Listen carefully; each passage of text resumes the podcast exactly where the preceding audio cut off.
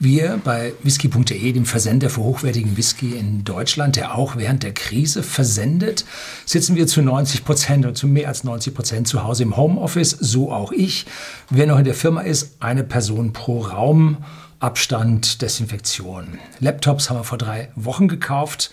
Seit anderthalb Wochen sind unsere Mitarbeiter mindestens zu Hause, haben zum Teil auch die eigenen Firmen-PCs mit nach Hause bekommen, Datenschutzerklärungen unterschrieben externe Datenschutzbeauftragte hat unsere Homeoffice-Richtlinie auch verabschiedet. Pandemieplan habe ich schon mal hier in einem Video vorgestellt von, hm, von Landesregierung, glaube ich, war der. Haben wir also auch bei uns gemacht und der Versand läuft ungestört weiter. Und alle unsere Mitarbeiter sind am Telefon erreichbar und auch unsere Telefonanlage ist so virtuell im Netz, dass wir ja diese Telefonanrufe ohne Zeitverzögerung nach Hause zu den Mitarbeitern durchstellen können.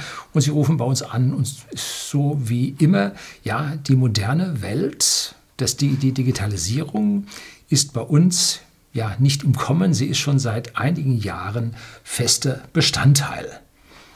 Tja, auch der Versand sollte sicher sein, Tag- und Nachtschicht getrennt, dazwischen Desinfektion. Wir sind gut drauf und für den Rest in unserem Land ist die Digitalisierung allerdings noch reichlich Neuland. Und heute möchte ich mal so ein bisschen darüber sprechen, wie es weitergeht mit der Krise, was auch unsere Aktienkurse machen werden.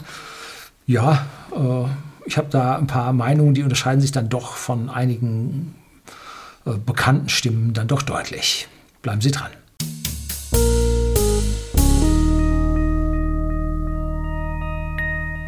Guten Abend und herzlich willkommen im Unternehmerblog, kurz Unterblog genannt. Begleiten Sie mich auf meinem Lebensweg und lernen Sie die Geheimnisse der Gesellschaft und Wirtschaft kennen, die von Politik und Medien gerne verschwiegen werden. Ja, und wie schaut's mit meinem Depot aus?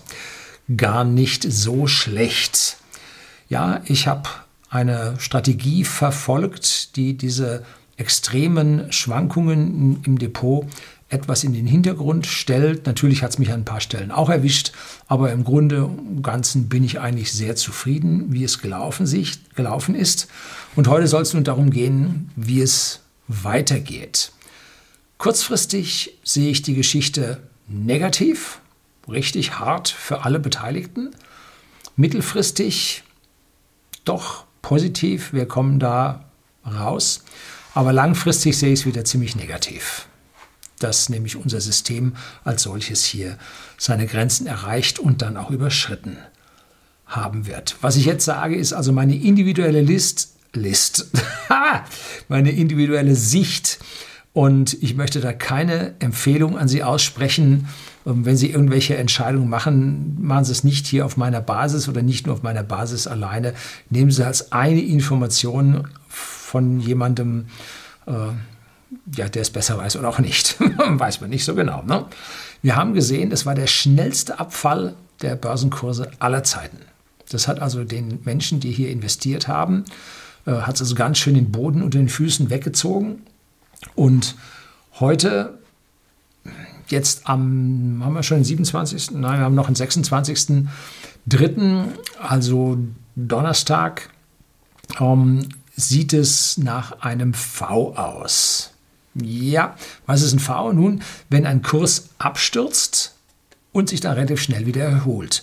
So 2018, 2019, so am Ende 2018, Anfang 2019, haben wir so ein V gesehen, da rauschte das runter und ging recht zügig wieder rauf. Das waren auch, waren das 30 Prozent? Ja, ich glaube schon. Es ging an die 30 Prozent. Und hat jeder gesagt, ach, gar nicht schlimm. Ne? Und ja, jetzt wird es auch wieder so der Fall sein. Aber das glaube ich jetzt nicht. Was wir jetzt gerade sehen, ist nach diesem extremen Absturz, der zu Panikverkäufen fühlt, führte, der sogar den Goldpreis unter Druck gehabt, geführt hat und den Bitcoin stark unter Druck gebracht hat, weil die Leute brauchten Bargeld. Verkaufen, um was es ging, die mussten ihre Margin Calls bedienen und da musste alles versilbert werden oder vergeldet werden, auch das Silber, äh, was da nun zu vergelten war. Und das hat man getan und jetzt äh, ist diese Turbulenz ein bisschen durch. Und jetzt wird es auch schwieriger mit dem Wetten auf fallende Kurse und so, weil man kaum einen findet, der dagegen hält. Und wenn man da Dinge versichern will, extrem hohe Versicherungsprämien. Also jetzt wird die gesamte Finanzwirtschaft ein bisschen solider. Auch wenn es unsolide aussieht, in Wirklichkeit wird es ein bisschen solider, weil dieses ganze Wettcasino, das ist ein bisschen, der Sumpf ist da ein Stück weit trockengelegt. So, manche glauben jetzt an ein U. Das heißt, es ist runtergegangen, jetzt bleibt es ein Weilchen unten oder so, ein Weilchen unten und dann geht es wieder hoch. Also runter, also das spiegelverkehrt ist schwierig. Runter, unten, wieder hoch. Das ist ein U. Und ja, warum länger nun? Weil Corona-Krise dauert ein bisschen länger, Industrie leidet. Ja, wir werden die, äh, die nicht verkauften Dinge nicht nachholen können, sondern wir werden da eine Lücke zwischendrin haben. Wir werden vom Ersparten leben. Also da geht es ein Stück weit äh, dann in die Reserven rein. Deswegen werden wir hinten nicht mehr so toll bei rauskommen. So, und das ist dann die Begründung für ein U. Die ganz optimistischen sehen das in einem V, die mitteloptimistischen sehen das in einem U. Ähm, aber wir haben eine massive Zinssenkung bei der FED gesehen. Wir haben bei der EZB ein Fluten mit Hunderten, ja, Milliarden bis Billionen Euros gesehen. Ähm, und die werden jetzt verwendet, um auch Anleihen zu kaufen. Also ich meine jetzt nicht nur Staatsanleihen, sondern auch Firmenanleihen.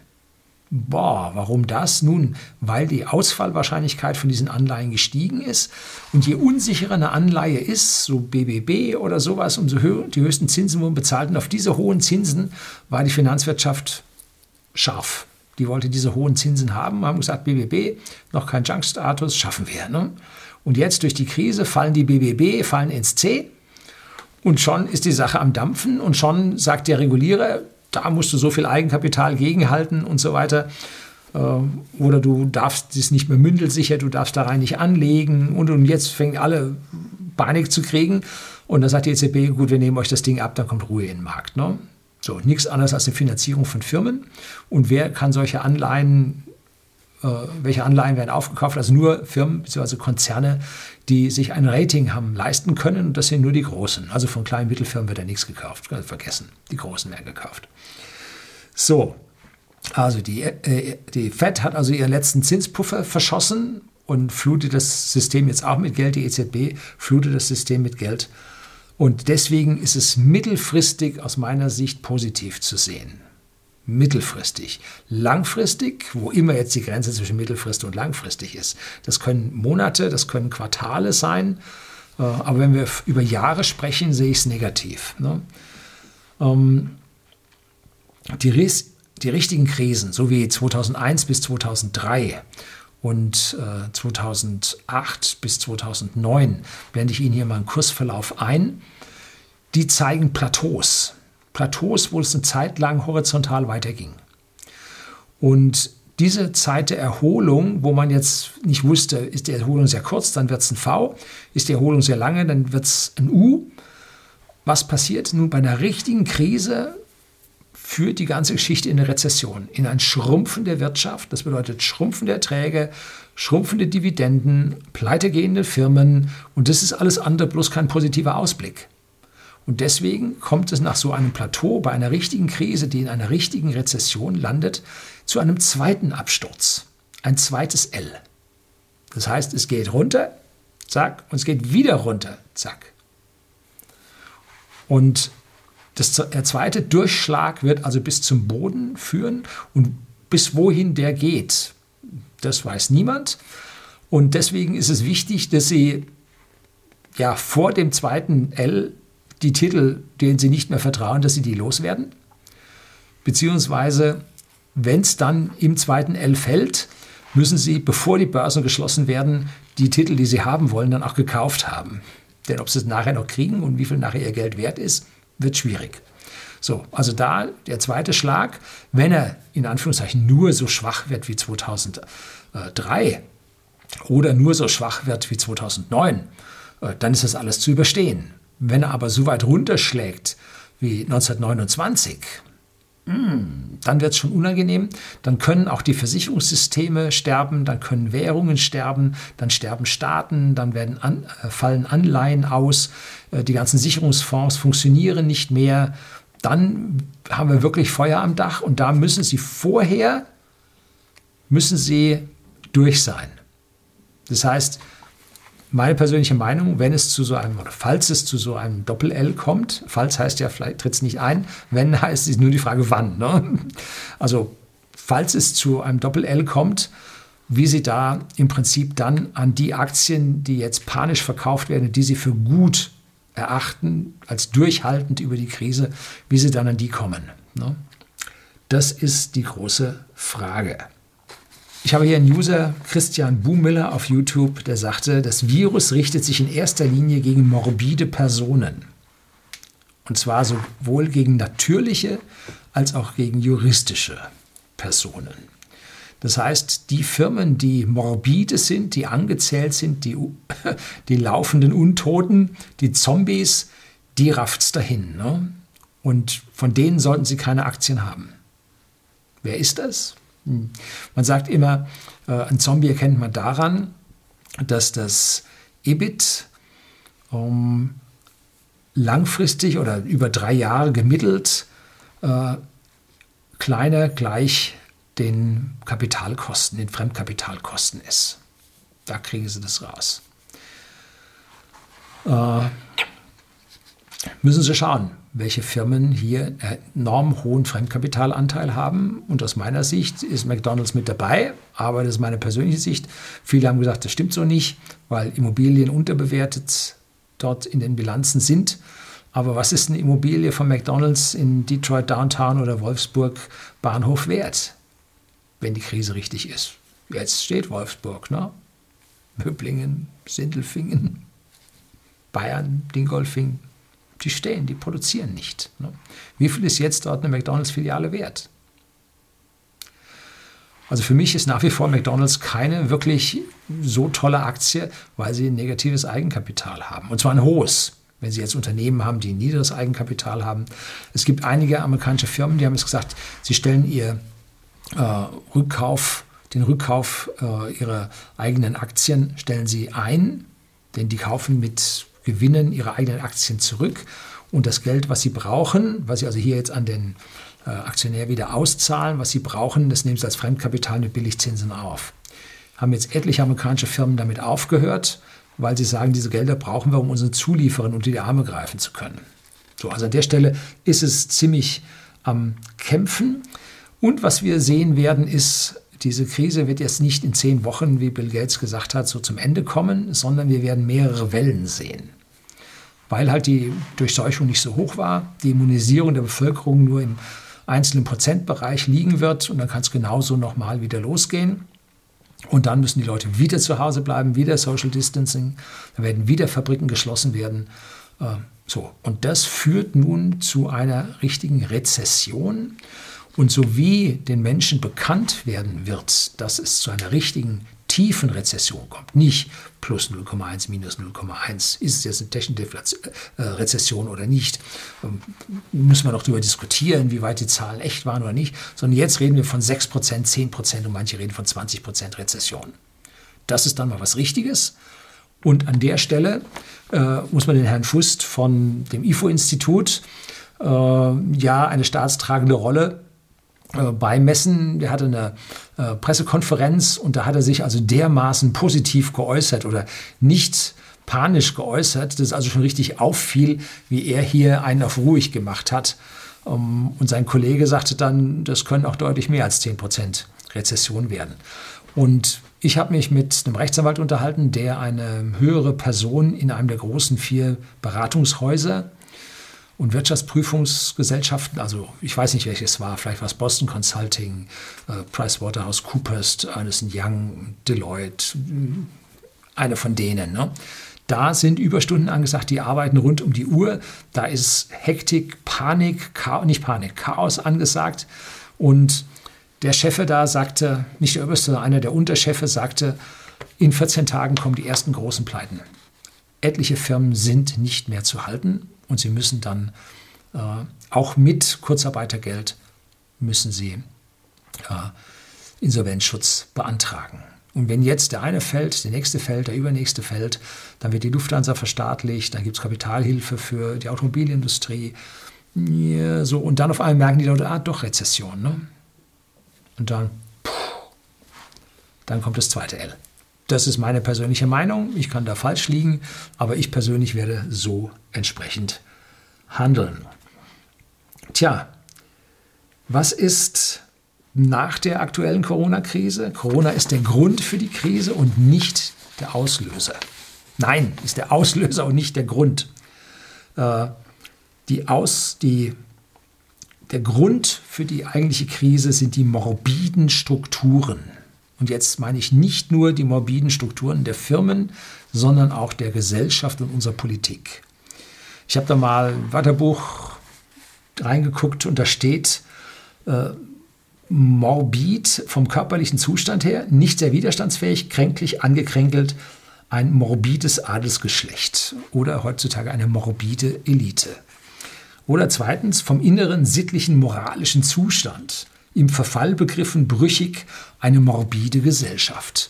So, und da sitzen wir jetzt drin, äh, dass wir eine morbide Wirtschaft, eine morbide Elite haben, die mit Mühe und einem Haufen Antibiotika namens Geld, Giralgeld, am Leben erhalten wurde.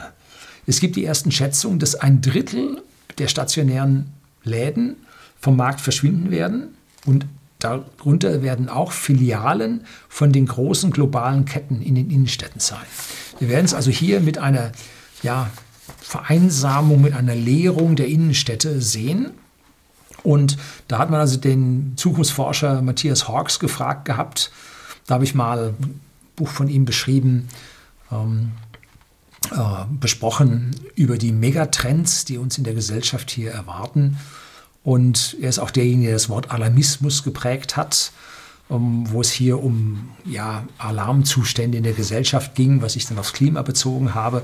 Und mittlerweile ist der Hawks eindeutig mit auf diesen Klimapfad gegangen. Ob er da jetzt bleiben wird, weiß ich nicht zu sagen. Jedenfalls antwortete er auf seine Frage, auf die Frage, wann es denn wieder so sein wird wie vor der Krise, da sagte er wahrscheinlich mit einem verschmitzten Lächeln, nie. Es wird nie wieder so sein wie vor der Krise. Gravierende Krisen, gravierende Ereignisse hinterlassen Spuren, tiefe Spuren in unserer Wirtschaft und damit auch in unserer Gesellschaft. Es wird nichts mehr so sein wie vorher. Wir werden einen erzwungenen Digitalisierungsschub haben, dass es nur so kracht. Die Krise reißt ja tiefe Löcher in das Ersparte von Bürgern und Rücklagen von Firmen. Reserven werden ausgegeben und die können nicht mehr für Konsum ausgegeben werden. Man schnallt den Gürtel enger jo, und jegliche Nachfragestimulation nach Keynes, man muss nur die Nachfrage stimulieren und alles wird gut, ist völlig vergeblich, völlig für die Tonne. Ähm, sehen wir jetzt einen Haufen Geld reingeschoben und die Nachfrage kommt nicht. Sie kommt nicht, weil sie A nicht kommen kann, ähm, weil einfach äh, die Konsummöglichkeiten eingeschränkt sind aber er wird auch nachher nicht kommen, weil die Gelder dann ohne anderes Einkommen ausgegeben sein werden. Ne? Aus diesem Grund war auch die Fettzinssenkung von dieser Hinsicht aus, aus dieser Sicht aus, dann auch erfolglos. Also die normalen Menschen haben also kein Geld mehr für diesen ja, Luxuskonsum. Die Mieten drücken, Kurzarbeitergeld macht sich bemerkbar und zwar warum? Weil wir eine so hohe Standardbelastung haben und wir haben nur so ein bisschen kleines staatliches Taschengeld. Auch da gibt es ein frühes Video von mir, staatliches Taschengeld, was der Staat uns übrig lässt. Wir liegen bei, ich sage mal, 75 bis 80 Prozent Dingen, die der Staat A direkt nimmt, B über Pflichtversicherung ihnen abnimmt, die sie haben müssen. Äh, und dann bleibt ihm am Ende nur noch ein paar Hunderter dem normalen Bürger über, mit dem er irgendwas tun kann. Und jetzt kommt ähm, der, die, das Kurzarbeitergeld, jetzt kommt die Entlassung, jetzt kommt das Arbeitslosengeld und dieser Überschuss ist weg und damit all die schönen, netten Dinge, die man sich gegönnt hat, die sind auch weg. Ne? Wir haben Beziehungen zu äh, Auskunfteien, die also über die äh, Bonität von Menschen Auskunft geben können, von privaten, von natürlichen und äh, juristischen Personen. Und da habe ich mich mit einem Herrn unterhalten auf einer Messe und der sagte, vier Millionen Menschen sind in Deutschland, Bürger sind in Deutschland per Gerichtsbeschluss pleite. Überhaupt nichts. Und weitere vier Personen sind höchstgradig verschuldet, dass sie knapp davor stehen und sich von einem Tag zum anderen retten. Und so eine Krise wird von diesen 4 Millionen eine Menge ja, über die Grenze bringen.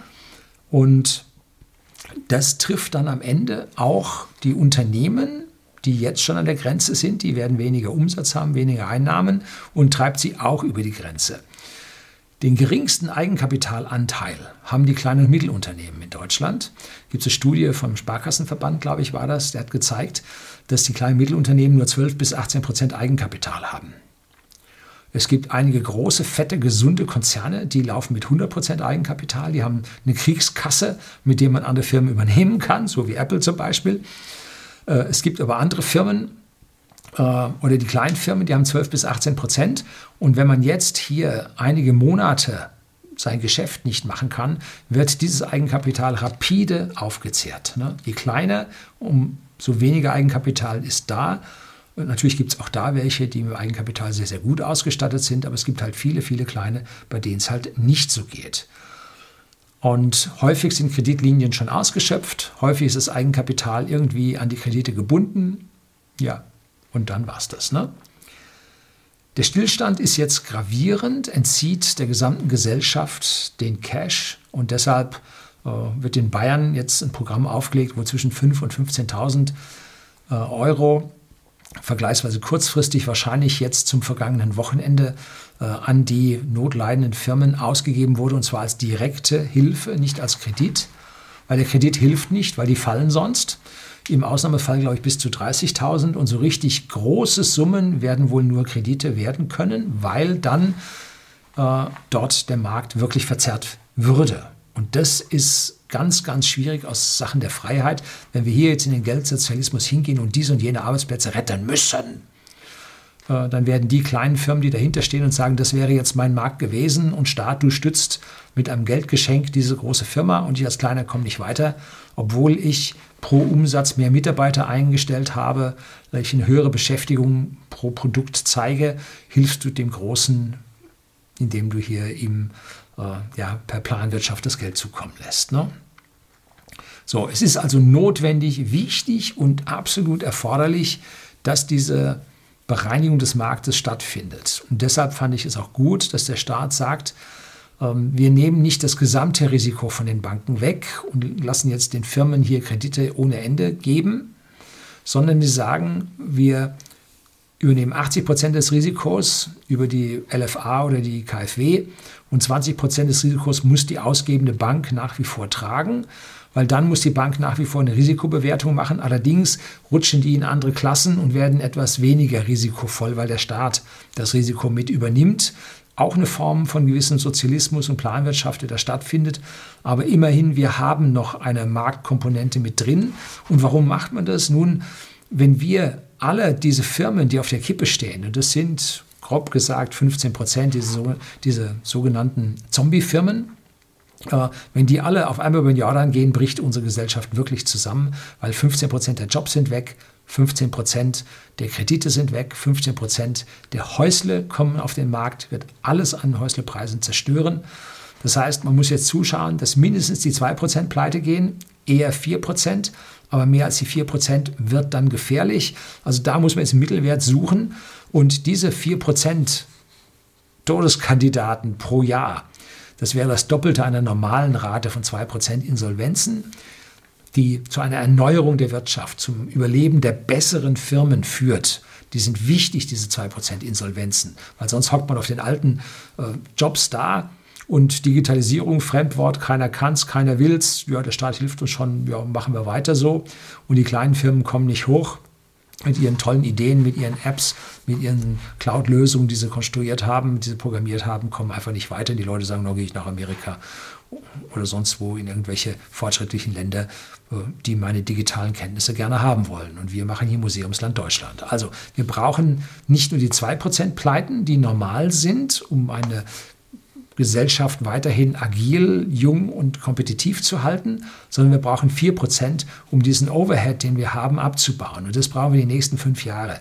Das wäre also eine sehr, sehr lange Rezessionsphase, wo immer mehr dieser Personen äh, aus diesen Zombie-Firmen auf den Markt drücken.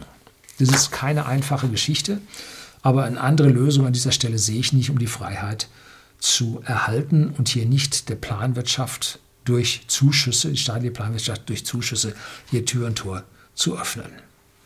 Tja, wegen dieser Mega-Rezession, wenn die den Leuten bewusst wird, wird es ein Doppel-L werden.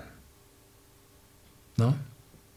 Was heute passiert ist, dieser stärkste Absturz, kann nur das Vorspiel gewesen sein. Mit ein bisschen Glück kommen wir jetzt in den langsam fallenden Bärenmarkt, dass man hier deutlich besser reagieren kann und besser den Boden findet.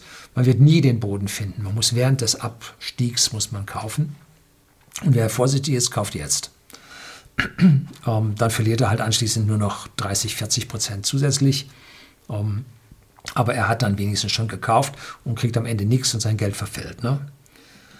Tja, wir haben zum Schluss noch ein Ding über die Sektorentheorie.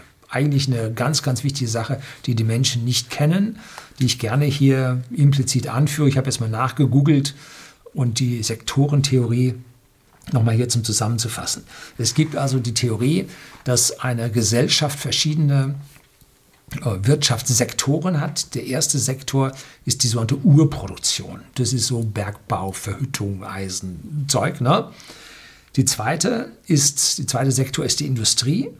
Und der dritte, also der aus diesen Dingen etwas macht. Und der dritte Sektor ist Dienstleistung und Handel. Eine moderne Volkswirtschaft wie wir oder Österreich, wir haben also eine ganz, ganz kleinen, kleine Urproduktion dann haben wir vergleichsweise große Industrie, die sehr, sehr stark in der Vergangenheit war. Und einen kleinen Dienstleistungs- und Handelssektor, der in den vergangenen Jahrzehnten mehr und mehr gewachsen ist. Und man hörte immer, wir müssen hin zur Dienstleistungsgesellschaft. Warum nun? Weil unser Export, unsere Industriegüter uns ein gutes Stück weit, hm, ja, soll ich das sagen, verwundbar gemacht hat. Wenn der Export stockt, dann haben wir hier Fieber. So, momentan stockt der Export, ganz schlechter Zustand für unsere Industrie. So, ich möchte jetzt diese Sektoren einmal als Primär-, Sekundär- und Tertiär-Sektoren äh, unterscheiden. Und die primären sind halt, wie gesagt, Kohle, Braunkohle, Öl, Gas und so weiter äh, Eisen. Und man sieht daran, wie unsere Kohlenzechen, die Braunkohle soll geschlossen werden, die Eisenhütten, Thyssen und so weiter, alle am Boden. Also primär Zement musste sich mit Kartellen über Wasser halten. Äh, alles schwierig. Ne?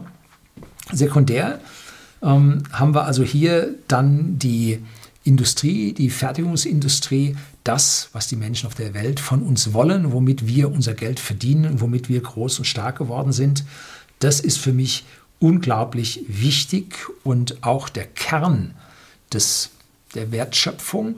Und nur wenn wir hier die Produktivität erhöhen, also den Output an pro Mitarbeiter erhöhen, werden wir wirklich moderner werden. Wir haben eine Produktivitätsstagnation über Jahrzehnte und unser Wachstum wurde nur über Mitarbeiter, über Anzahl an Mitarbeiter erzeugt, dass wir also halt Mitarbeiter, entschuldigen Sie, blöde Arbeit haben machen lassen, aber davon viel.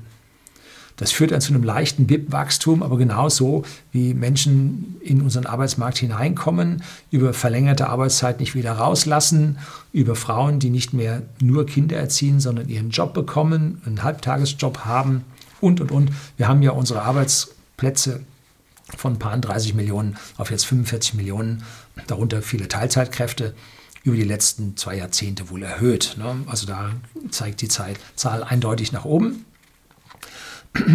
ähm, wir brauchen auf jeden Fall im tertiären Sektor essentielle, ja, äh, Dienstleistungen, wie zum Beispiel Handel. Ohne den Handel bringst du die Ware nicht in den Markt, so wie whisky.de.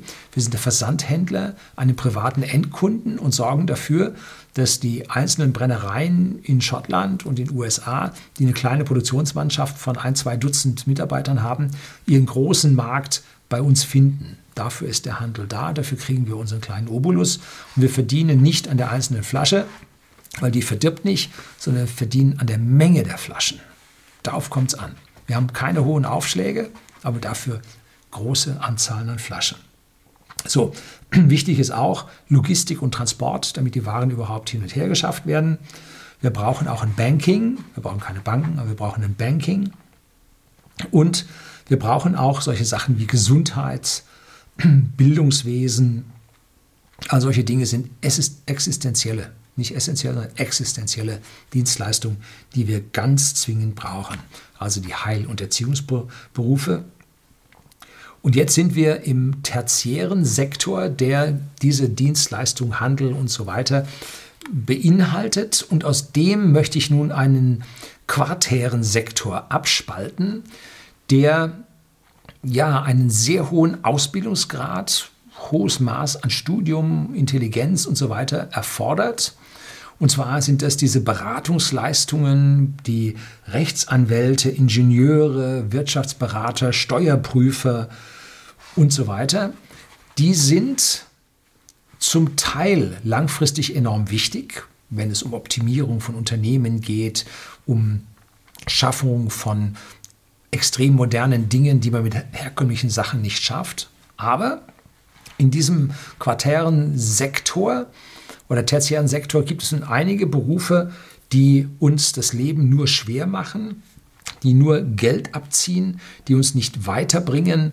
Äh, meine Frau beschrieb das so schön als die Laus im Pelz.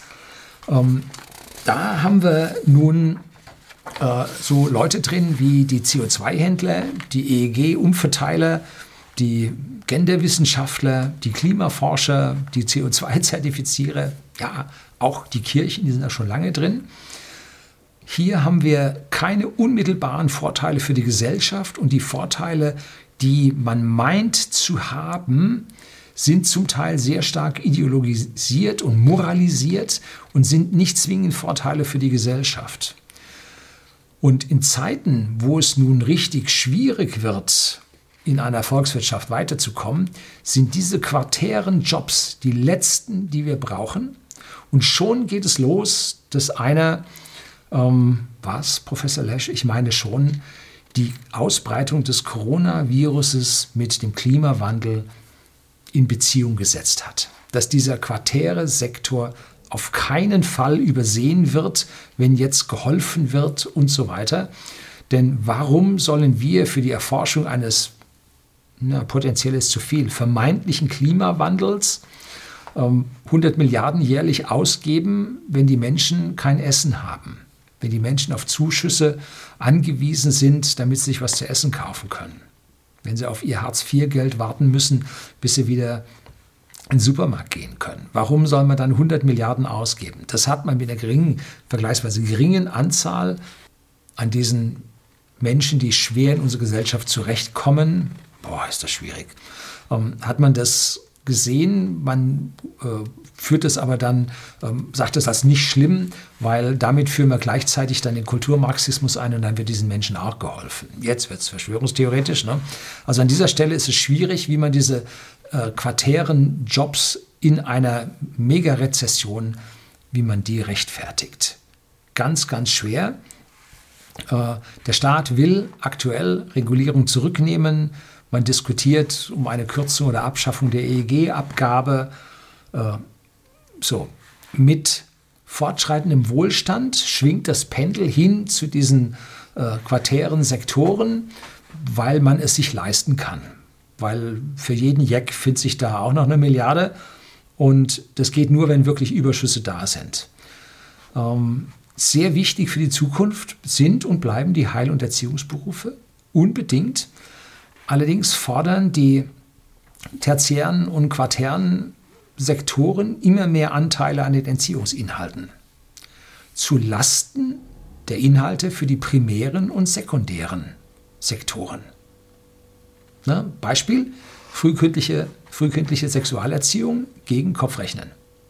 Kopfrechnen eindeutig äh, in den sekundären Sektor zu verorten und frühkindliche Sexualerziehung geht eindeutig in den quartären Sektor Genderwissenschaften. Ne? So, also hier schlägt das Pendel um und äh, schwierige Geschichte ist zum Beispiel, warum wird das Abitur immer leichter? Warum denken jetzt einige Bundesländer darüber nach, dieses Abitur dann als Notabitur zu verschenken? Gab es in den Kriegsjahren 1942, 1943, glaube ich auch, da gab es Notabiture. Dass man praktisch gesagt hat, aus den vorigen Noten äh, macht man eine fiktive Abitursnote, muss ja nicht extra Abitur machen.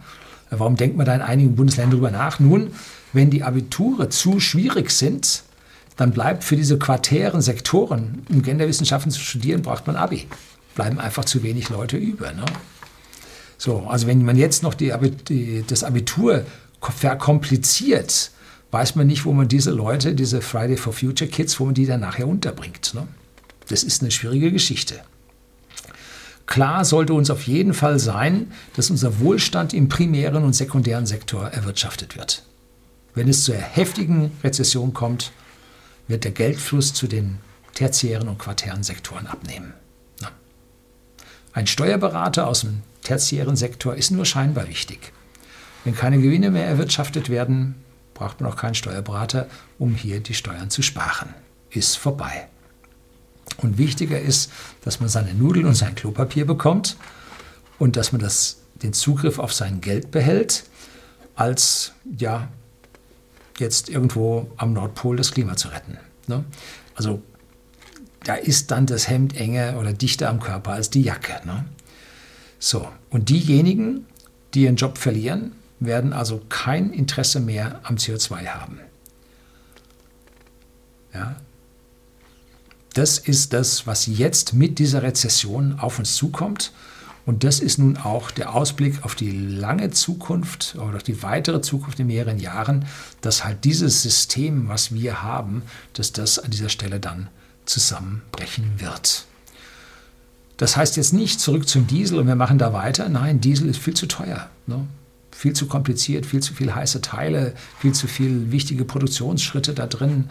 Äh, nein, Elektroautos sind an der Stelle viel billiger, viel einfacher, viel simpler herzustellen. Und wenn es ganz, ganz knapp wird, dann werden auch die Batterien aus Asien deutlich billiger werden. Äh, oder gleich die ganzen Autos aus China kommen und dann können wir uns solche Autos dann wenigstens leisten. Im Gegensatz zu diesen komplizierten Autos mit diesen äh, hochgezüchteten Turbomotoren, die ewig kaputt gehen. Wir werden uns auch die Werkstätten nicht mehr leisten wollen. Gut, Sprit wird billig sein, weil die dritte Welt, habe ich mal das grüne Paradoxon gedreht. Nicht die dritte Welt. Die Ölförderländer, äh, die sind dringend auf dieses Geld angewiesen und der Ölkrieg zwischen Saudi-Arabien und Russland hat nun zu extremen Reduktionen vom Ölpreis geführt. Also da wird Tanken billig sein, aber der Rest im Umfeld wird teuer bleiben mit Werkstätten, Inspektionen und solchen Dingen. Tja, also das ist das Zeichen. Nichts wird so sein, wie es vor der Krise war. Alles wird anders werden. Und wenn es ganz, ganz schlimm kommt, dann wird auch unser gesamtes politisches System hinweggefegt werden und wir werden ganz was anderes bekommen. Der eine Weg geht hin in die Planwirtschaft und den Sozialismus und der andere Weg geht hin zu einem starken Mann. Eine Frau wird es nicht werden. Haben wir lange genug jetzt gehabt. Ne? So, also beide Wege, nach links und nach rechts, führen in die Katastrophe für das Individuum. Der Weg der Mitte, den wir jetzt hatten, ist in die Katastrophe geführt. Es gibt nur einen einzigen Weg, den die Menschen nicht sehen. Das ist der Bahnsteig 13 3 Viertel, ne? oder 13,5 oder wie immer der bei Harry Potter hieß. Den Weg, den die wenigsten Menschen sehen, das ist die Freiheit, die Entscheidung des Individuums. Die Fleißigen werden dominieren gegenüber den Faulen. Immer faul und fleißig im Videogerät, schwer geschimpft worden. Ja, da wird es hingehen, wenn wir uns anstrengen. Wenn nur die Faulen äh, gewinnen, hört der Sozialismus auf, wenn das Geld erreichen verbraucht ist. Ne? Die 1% wollen die Linken ja dann umbringen, nicht die Linken, eine Linke. Ne? Tja, das soll es gewesen sein. Wir stehen am Scheideweg und wir werden uns entscheiden müssen. Herzlichen Dank fürs Zuschauen.